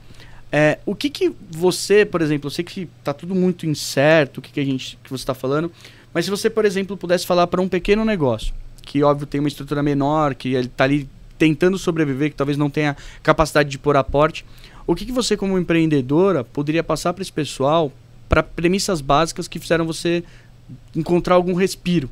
Porque às vezes é um, é um, insight que você fala, o cara fala, puta, eu não pensei nisso, eu vou economizar esse custo daqui, ou eu fiz essa, vou fazer, tentar fazer essa sacada para ver se eu consigo Acho que, manter assim, meu negócio. Para mim, hoje o que é mais pesado é o custo de ocupação, ou seja, os aluguéis, condomínios que, que a gente paga para shoppings. Então, a primeira coisa, então, já vai no 80-20, que é negocia o seu custo de ocupação, se for uma coisa física. Né? Se for uma coisa né, virtual, virtual eu diria para você o que, que você consegue fazer você mesmo, né? Então, é, a gente tem feito, sei lá, a, a, o quadro de uma loja normalmente tem cinco, seis pessoas. A gente está com um quadro reduzido. Com um quadro reduzido. Mas foi uma conversa muito franca que eu tive. Gente, vocês preferem, né? As vendas não estão como antes da pandemia, vocês preferem pegar essa venda, porque eles são comissionados, e dividir entre vocês três, ou vocês preferem dividir entre cinco pessoas? Então todo mundo está entendendo. Então, como eu falei para vocês, eu, eu, eu, eu, faço a galera participar da decisão. Então, beleza, vocês vão talvez trabalhar né, um pouco mais, é, mas vai ter, e aí folga, né, vai tirar as folgas, mas talvez você tenha que esticar aqui, é, mas você vai ganhar mais dinheiro e sua comissão vai ser melhor. Então, cara, é, é ver o que, que consegue cortar, o que, que dá para espremer. Então, sei lá, é, a gente tinha aromatizador na loja. Tchau. Ninguém tá sentindo Ninguém tá cheiro mesmo? Tá todo mundo com é, não, tá todo mundo tá, de máscara? Entendeu? E, e, eu acho que, eu, acho que eu, a diferença do time de novo, né? Você fala assim, poxa, tô dividindo com o meu time a responsabilidade. Porque a empresa é uma coisa Exatamente. que tá ali, não, não tem milagre. Você tem que tentar criar óbvio, o máximo de objetivos. Falar, a gente tem essas metas, senão não tem como. Não, não... Aí a gente não, não tem aquela separação, né? Porque eu vejo muita gente que separa. Nossa, o empreendedor, aquela figura, aquela figura do patrão que você falou lá, e o, e o, e o funcionário. Mas no final, todo mundo, é. até, ou, principalmente o patrão, depende daquilo. Exatamente. Quando você divide essa responsa com a equipe, a equipe mesmo te traz. Já aconteceu, tipo, a gerente falou assim: olha, eu achei que esse serviço estava muito caro e eu fui cotar outros e eu consegui esse mais barato. Tipo, cara, olha isso. Olha o valor e olha a importância de você manter obviamente, na medida do possível, sua equipe a par das coisas que estão acontecendo, entendeu? Para comprar junto o jogo contigo, Exatamente. né? Exatamente. Então, assim, gente, o que vocês tiverem de ideia que a gente consiga cortar né, por enquanto, vamos, vamos cortar e vamos economizar, né? Até apagar a luz da, da parte de dentro da loja. Isso, sabe, as pessoas estão mais atentas a isso, não estão gastando tanto papel. Coisas básicas, mas quando você faz a equipe participar, muda tudo.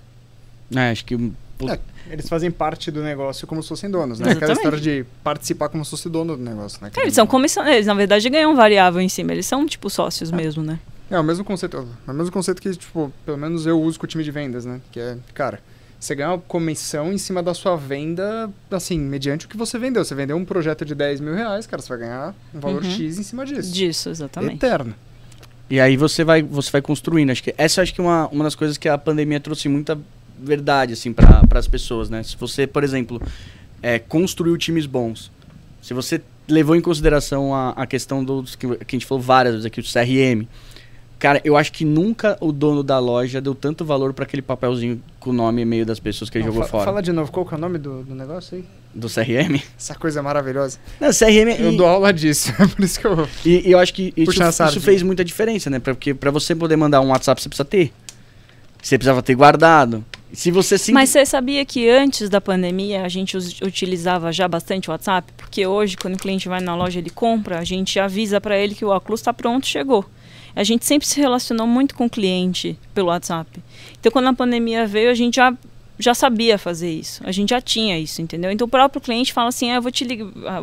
O meu vendedor fala: vou te ligar para avisar quando eu chegar. Ou você prefere WhatsApp? WhatsApp. O cliente fala WhatsApp. E, e aí, e aí o, é outra coisa que acho que a pandemia também trouxe muita, muita verdade, né? Tinha muita gente que entendia o mundo offline, né? Físico, e simplesmente o físico, e desconsiderava qualquer coisa digital e tal. E acho que aí fez diferença quem estava antenado para frente, porque uhum. diferente de você pegar o WhatsApp de alguém para mandar uma mensagem que você nunca mandou, é a pessoa que você já teve um contato, que já teve uma experiência. Então você já quebrou toda a barreira que as pessoas que não levam valor para isso, elas vai mandar tiveram... uma mensagem solta lá e, e você o cara vai falar, meu, falar, quem, quem, que é, é isso? quem exatamente nunca teve aquele contato. E aí outra coisa, né? A tecnologia, ela que a gente falou democratiza e tal, e, e principalmente ela abre possibilidades diferentes. Se você tá com a cabeça aberta para poder fazer coisas diferentes, né? em algum momento alguém deve ter chegado e falado assim, ó, em vez da gente ligar, que é um pé no saco, vamos mandar um WhatsApp para alguém? Aí uhum. você fala assim, ah, quer saber? Não tava na pandemia quando você tomou essa decisão. Não. Você falou, ah, vamos fazer. Então você criou um canal novo. Na verdade novo. foi meio que natural, nem pensei, mas foi assim, a gente tem que ter um celular, um WhatsApp, a gente se comunica. E aí quando chega alguma coisa que é a cara daquela pessoa, então assim, a, de novo, né, a importância do atendimento, a gente sabe os clientes pelo nome, a gente conhece os clientes pelo nome, a gente sabe qual que é o gosto. Quando a gente vai comprar óculos, né, novo, a gente sabe, não, esse, esse óculos é para aquele cliente, eu, já sei. Lógico, eu não estou na loja atendendo, mas assim, eu sei quem são os clientes, os mais importantes, os que compram mais. Então a gente sabe, conhece eles pelo nome. Então uma, é uma relação é, quem, quem tem muito isso, é, quem tem muito isso é mercado de luxo, né? Eu trabalhei, Sim. como eu falei para vocês no Iguatemi um tempo atrás, e eu era responsável pela carteira de lojistas de luxo.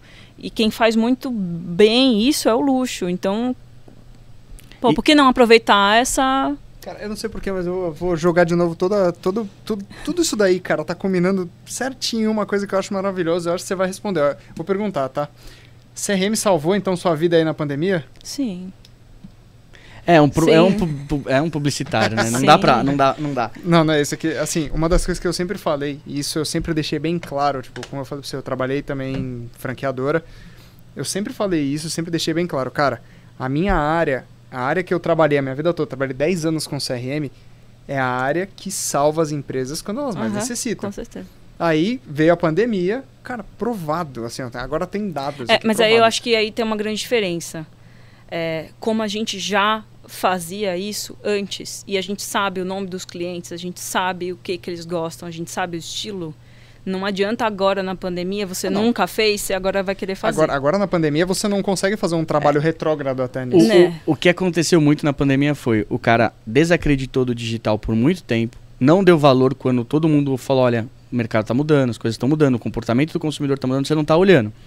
Aí o mercado, aí ele recebeu a notícia que vai fechar. Aí do dia para a noite, ele resolveu trocar 100% do faturamento que ele tinha no offline, que ele está construindo há anos, para uma semana dentro do mundo digital. Então acho que quem entrou antes, quem sabia, quem sabia como fazer as coisas, quem já tinha errado muito para chegar no ponto que você chegou, pô, você vai aprendendo, é um processo, principalmente tudo que é digital, você vai trabalhando, uhum. criando canais novos, pensando como que você vai utilizar aquilo com certeza, quando veio uma demanda muito grande pro digital, que foi o que aconteceu agora, nadou de braçada. Quem não sabia nem por onde começar, que, quis que teve que sobreviver. Uhum. Sobreviver é uma coisa tipo que faz você se tirar ideias de onde nunca saíram. E, e aí tem um ponto importante, né? No meu mercado, é, por exemplo, eu consigo vender óculos de sol e lentes de contato online, mas eu não consigo vender um óculos de grau. Você precisa vestir o óculos de grau, precisa tirar suas medidas. Não vai funcionar. E aí você se reinventou com o negócio de vender um, dome, no, é, no domicílio, ó, Então, né? assim, a gente tem muitos clientes, né, acima de 80 anos, né, grupo de risco, e os nossos funcionários começaram a um atendimento domicílio. Obviamente, ainda não é muito significativo é, se comparado à venda presencial mas sim ela acontece e as pessoas gostam, inclusive, desse atendimento. A gente está chamando de uma linha VIP, né? Então a gente coloca uns óculos lá, vai na casa do cliente, ele meio que manda as fotos do que ele gostaria, a gente leva. E, e, faz no conforto do, da casa dele, com todos os seguranças. A gente teve, voltando para treinamento, a gente teve muito treinamento de como é, atender esse cliente. Então, 100% dos óculos são higienizados, né? Então, assim, o, você provou, já estão todos higienizados. Você provou, coloca aqui que a gente vai limpar. Então, é, nossa, muita mudança.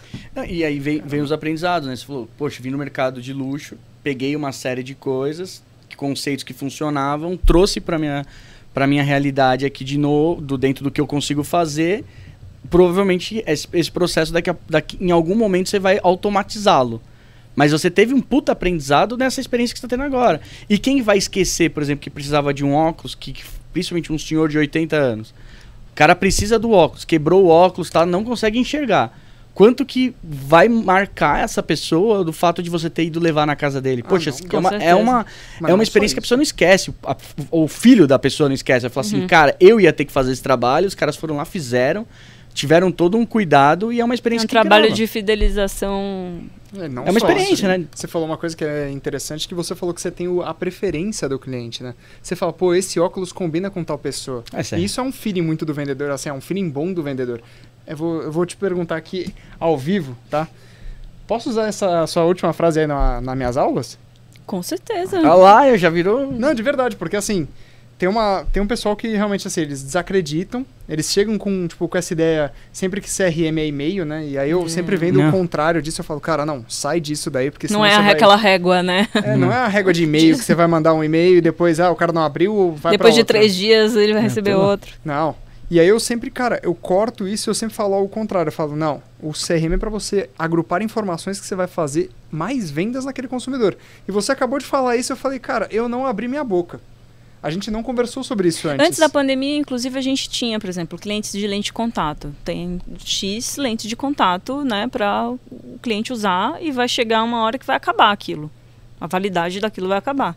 Então a gente também já tem é, o, o, não é automatizado ainda, mas a gente faz, manda mensagem, olha, seu, seu pacote está acabando, você quer que eu te mande na sua casa um novo? Vai acabar, eu vi que você comprou tal dia, você vai acabar. Então, assim, tá lá. Como, como ter uma pessoa que manja de marketing na cabeça de uma empresa muda a empresa de um jeito, né, cara? muda Puta tudo. Merda. Porque é, a gente vê muito empreendedor que bate cabeça com isso. Que você vira e fala assim, ah, como é que eu vou vender mais para esse cara? Ah, Mas é não pensar, cara, como a sua é. marca é, interfere na vida daquela pessoa. Cara, Porque, tipo, você de... vende óculos todo dia uhum. a parte de ótica todo dia. Isso é 100% da sua vida de ótica. Eu não me relaciono ainda, por exemplo, com uma, com uma ótica. Pode Como ser pra, pra ver um. Você não tá com 40 anos já? tá chegando. É, eu, eu posso, por exemplo, ver um óculos de sol e tudo mais. Mas se em algum momento, e é, uma, é um exercício que é um exercício que, poxa, todo mundo deveria fazer. Quantas vezes a ótica entra na jornada da vida do dia do cara?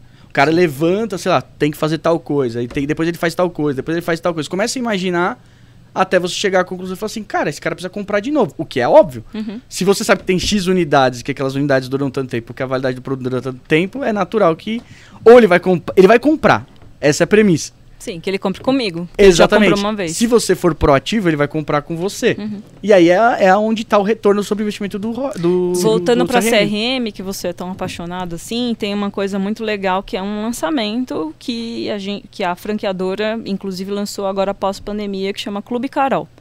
Então você faz uma compra, digamos que você comprou dois mil reais. Acumula pontos. É 10% do valor da venda é, vai de crédito para uma próxima compra, né, limitando o desconto a 20%. Né? Então, assim, você vai receber um SMS lembrando, então, pô, eu preciso para o cliente de, de que ele é muito frequente, isso é ótimo. Pô, você precisa dar um presente, um óculos de sol é um ótimo presente, gente. A gente tem óculos de sol de vários valores, de, de 100 reais a infinito, né? É, mas, cara, isso é uma coisa muito legal que a, a franqueadora, para mim, tá de parabéns. Eu já trabalhei com CRM também no, no Iguatemi e acho que isso é muito, cara, é muito importante. É você é, espremer o limão até a última gota, porque eu acho que os limões não são tão bem espremidos. É só uma apertadinha assim, né? Depois, é. próximo. Como tem muito, aí é. depois encheu, tá bom. Cara, mas isso é, isso é assim, do que você falou até agora, realmente, assim, pelo. Ah, pelo andar da carruagem, eu tô feliz já. Só de, só de ter ouvido metade da, das frases que você falou de CRM, cara, já me deixaram, tipo, entusiasmado porque para mim é um negócio, assim, eu acho do caralho. Não. Quando você fala em CRM, o, o Matheus falou, ele também gosta de pessoas pra cacete, eu gosto de pessoas, até por isso que eu tô trabalhando com vendas atualmente. Eu trabalhei 10 anos no CRM e pulei para vendas porque eu sou maluco, né? Mas é porque meu sócio também pediu para mim. é. O sócio ah, pede, mas CRM, na, na, verdade, você saber tratar a sua base de clientes. É, sim. E para é. mim, eu trabalho com o CRM dentro de vendas. Uhum. Porque tem o CRM de vendas e CRM também, o que eles chamam de CRM B2C, que muda muita coisa. Cara, Cara é, é, se, é, se relacionar bem com o seu cliente. E, saber entender... É cuidar do seu, é o cuidado com o seu cliente. Fazer as perguntas contas. certas, saber quais informações são valiosas, quais têm correlação ou não. Tipo, dá para ficar um negócio muito simples se você tiver sensibilidade, principalmente porque naturalmente o empreendedor ele tá no dia a dia do negócio, ele acaba tendo algumas coisas que o próprio cérebro dele já vai montando, né, o CRM. Uhum. A falar assim, ó, acho que essa pessoa tem uma liga com essa, então você tá analisando variáveis aqui dentro. Uhum. E é o que você tá quando você vai falar de CRM, você tá simplesmente colocando isso tudo no papel e criando lógica, né, para aquilo realmente ser escalável. Mas o, o até para os empreendedores, o principal caminho de que eu fico muito também contente é falar de CRM, ver exemplos práticos Prático. que funcionam de CRM e também para te animar que está assistindo, que dá para você começar com coisas básicas. É não enxergar o CRM como um monstro gigantesco que vai falar assim: nossa, eu preciso ter X, Y, Z, eu preciso ter todas as informações da vida do cliente. Eu preciso... Não, começa, cara, começa, começa. Começa pouquinho. Começa que... aos poucos. Se você tem um pequeno negócio, você sabe o nome dos seus clientes se relaciona com ele. Uma semana depois que ele passou no seu, sei lá, estabelecimento, manda uma mensagem. E aí, você gostou? Como é que ficou? A gente faz o pós-venda sete dias depois. E aí, como é que tá o uso? Tá se adaptando? Tá enxergando bem? Você tá legal? Ó, qualquer coisa, passa aqui na loja, a gente faz a sepsia, faz uma manutenção, um ajuste que você precisar. Passa aqui. Mesmo que o óculos não tenha sido comprado aqui, você passa aqui que a gente faz. Isso é quem que não quer receber uma mensagem dessa? não estou querendo te vender nada, só estou querendo te atender de novo. E, e, esse negócio que você falou da, de você ter o cuidado, né? Você tá ali próximo, se relacionando e fazendo todo esse trabalho. Já é uma prova viva de que montar uma franquia não é simplesmente abrir e falar assim, ela vai funcionar sozinha, né? Não, de jeito nenhum. É, é as pessoas perguntam, ah, vou abrir uma franquia tal, e eu olho para elas e eu não tenho coragem de falar, meu, você não tem perfil, porque acho que tem gente que fala assim, ah, vou abrir uma franquia porque tá tudo pronto. A franqueadora vai me mandar todas as campanhas de marketing, vai me mandar todos os preços que eu tenho que vender, eu só vou precisar contratar uns vendedores e deixar lá. Cara, não é assim, o buraco é muito mais embaixo. E se você não tiver ali no dia a dia, se você não entender do seu negócio, é um cano furado que vai vazar muita água. E nesse caso a água é o dinheiro. Seu. Entendeu? É, exatamente. Então, assim, não tem como você abrir uma franquia e estar tá trabalhando em outro segmento. Você precisa ter um operador ali muito bom, pelo menos, já que você não vai estar nesse negócio, tem um operador ali que viva, respire, coma e sonhe todos os dias aquilo, é, entendeu? É, decida se você vai ser um investidor. Exatamente. Ou se você vai ser o gestor E se você franquia. for um investidor, você tem que ter um operador. É, premissa, assim, alguém tem que... Não é você... só jogar os vendedores lá e beijo, gente, meu celular tá ligado. Eu acho que quem, quem escutou, assistiu a gente aqui todo o tempo, viu a quantidade de frentes que você toca dentro da, da, da própria franquia. Eu já começou, que... eu tô com 33, mas já tenho os cabelos brancos aqui. E ah, então pronto. acho que se você escutar esse podcast inteiro, ah, quando você somente põe o dinheiro e abre sua franquia, você literalmente perdeu tudo isso que a gente falou. Porque você tá perdendo a sensibilidade, isso, você, você não, não tá isso. vivendo, aquilo não é o seu dia a dia as ideias, as coisas que fizeram você montar uma franquia, é melhor você ser um investidor e acreditar em alguém que, tipo, vê valor no propósito, né? É que a galera também vê a franquia como, como se fosse um investimento, sabe? Ah, como se estivesse jogando dinheiro na bolsa de valores. Não é assim. É, e eu vejo, né? Ah, mas eu tô pagando royalties. Tá, mas calma lá, gente. É, você não né? tá começando do zero também. Você tá, já está avançado, você Não, já tem um e produto. E aí as pessoas esperam tudo da franqueadora. E eu vejo que, cara, a franqueadora ela vai te é, economizar muito tempo em criação de campanha, em negociação com o fornecedor, né? Porque eles vão pegar um volume e vão ter mais agressividade de negociação. Mas tem uma parte que, eu costumo falar assim, tem uma coisa que, que só você pode fazer, que é a sua parte. Exatamente. Ninguém pode fazer a sua é, parte, é, não, só você. Não, não dá para terceirizar no empreendedorismo, não, amigo. Não dá, Sim. não dá. É, querendo ou não, a franqueadora ela vai te economizar também em branding, né? Vai aumentar Com o seu certeza. valor percebido, aquela história que a gente tava até que a gente falou num, antes, é. né? Na parte do Starbucks. Cara, se eu abrir uma cafeteria, eu vou vender o café a 5 reais. Se eu vender a 10 é caro para o cliente. Se eu pegar uma Starbucks, eu vendo um café a 20 reais, o cliente paga sorrindo. Ah, fala, mas teve todo um, toda uma construção antes. Sim, que você está comprando. Você está entrando numa, numa linha que já está andando, né? Uhum. Exato. Então isso tem, tem o seu valor. E aí cada um tem um modelo de fazer, de agregar, né? Se você não faz aquela que você falou, a sua parte, Camilo, o franqueador já fez a dele, ele está é. dando viabilidade. Você está entrando no capital, mas ainda a parte E, de, e eu acho assim que a Óticas andar, né? Carol, né? inclusive, é uma franqueadora que ela faz muito além do papel dela. Eu, eu, inclusive é, acho muito, muito legal, porque a, o time é super aberto, eles são super prestativos, sabe? É, é, é, com certeza um time que vai além do que, pelo menos, eu esperava como, como uma franqueadora, sabe? Acho muito bom. Você esperava menos, é, é aquela história do expectativa, expectativa e... Como é que eu vou explicar? Vai. Quando o cara te vende alguma coisa, basicamente ele te entrega uma coisa X. Então... Uhum te venderam a franquia, você esperava uma coisa X da franquia, você falou, ah, legal, isso daqui eu sei que eu vou ter, mas você recebeu mais, né? Uhum. É o valor percebido, o valor entregue. É, exatamente. dessa... Isso daí é premissa de marketing também, uhum. coisa desse pessoal que fez essas faculdades é, loucas. É, eles, eles excedem a expectativa, pelo menos a minha expectativa. Sim. É, e aí por isso que provavelmente você tem os resultados que você tem, né? Porque você enxerga valor nas ações deles. É, é o sentimento de dono como um todo, né? Uhum. Não só da, da própria loja. Isso aí. Aí, galera, o que baita bate-papo, né? Então, se você. Ó, a gente falou sobre empreendedorismo, liderança feminina, sobre franquias. Acho que a gente abordou bastante, bastante tema. Então, CRM. se você. Não, se você não sair daqui motivado a abrir seu negócio, ou se você ainda tiver dúvidas que você pode fazer isso, acho que mais uma evidência de que você está perdendo seja tempo. uma franquia ou não, né? Acho que é o que ela falou. Cara, é uma empreendedora, tá ali. O, o negócio anda sozinho, cara. O Sim. ativo humano ali dentro é, é fundamental para dar certo, em qualquer negócio. Uhum. Exato. Barraquinha de cachorro quente até uma multinacional. Ah, cara. Ó, eu vou, vou, falar um exemplo. Você falou de barraquinha de cachorro quente. Agora, só para citar esse exemplo, antes da gente realmente perguntar as considerações finais dessa pessoa que está na nossa frente, que está no, dando tanto conhecimento que não quero nunca mais falar com você, Matheus. Vamos trocar. Mas assim, você falou de barraquinha de cachorro-quente, cara. Tem, tinha um vendedor de cachorro-quente na frente do Mackenzie que ele dirigia uma Porsche. Cara, é, o dia é... que eu vi isso daí, eu falei, caraca! E aí ele falou exatamente o seguinte, era o, o pessoal chamava lá, acho que era dog do cabelo, alguma coisa do gênero. E eles falavam exatamente o seguinte, é Esse cara... nome é capcioso, né? É, é estranho. Mas eles falavam que o cara sabia certinho, é exatamente o que você acabou de falar.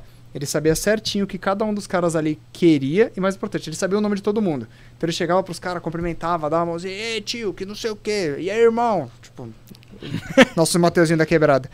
E entregava, tipo, sempre vinha com uma experiência tipo, ô, oh, mano, quer que eu faça aquele dog lá? Os caras, ah, quero, quero. Então faz aí. Cinco minutos, hein, tio? Aí já é o algo a mais, Mas, né? É o, é algo, a mais. mais. Cara, ganhar dinheiro tá muito mais ligado a, a isso, de você, tipo, saber fazer e se engajar para fazer do que, tipo... Ganhar dinheiro tá mais ligado a relacionamento? Fala de novo, Espera aí, pera aí. Não, com certeza. Calma aí que eu, eu tô, é, aqui, eu tô com a escuta aqui que é. o Ademar tá ouvindo. Ele, tá ele vai usar isso pra publicidade da agência dele. Não, eu vou usar isso para as aulas. Eu vou levantar para as aulas e falar, calma, ganhar dinheiro tá ligado a relacionamento?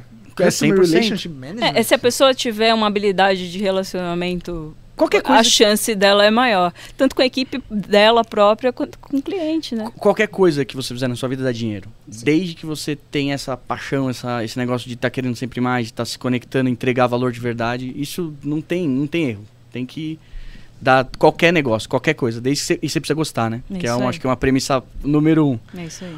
Bom, muito obrigado. Suas, calma aí, dá a consideração é. final. Dá uma última frase, aquela, aquela frase matadora para de, realmente deixar o pessoal, tipo, instigado. Para facilitar o editor já criar. Isso no... é surpresa. Ninguém me falou nada disso. Ah, não, mas Lógico, a gente... mas essa é a graça. É que aqui a gente planeja muita coisa aqui.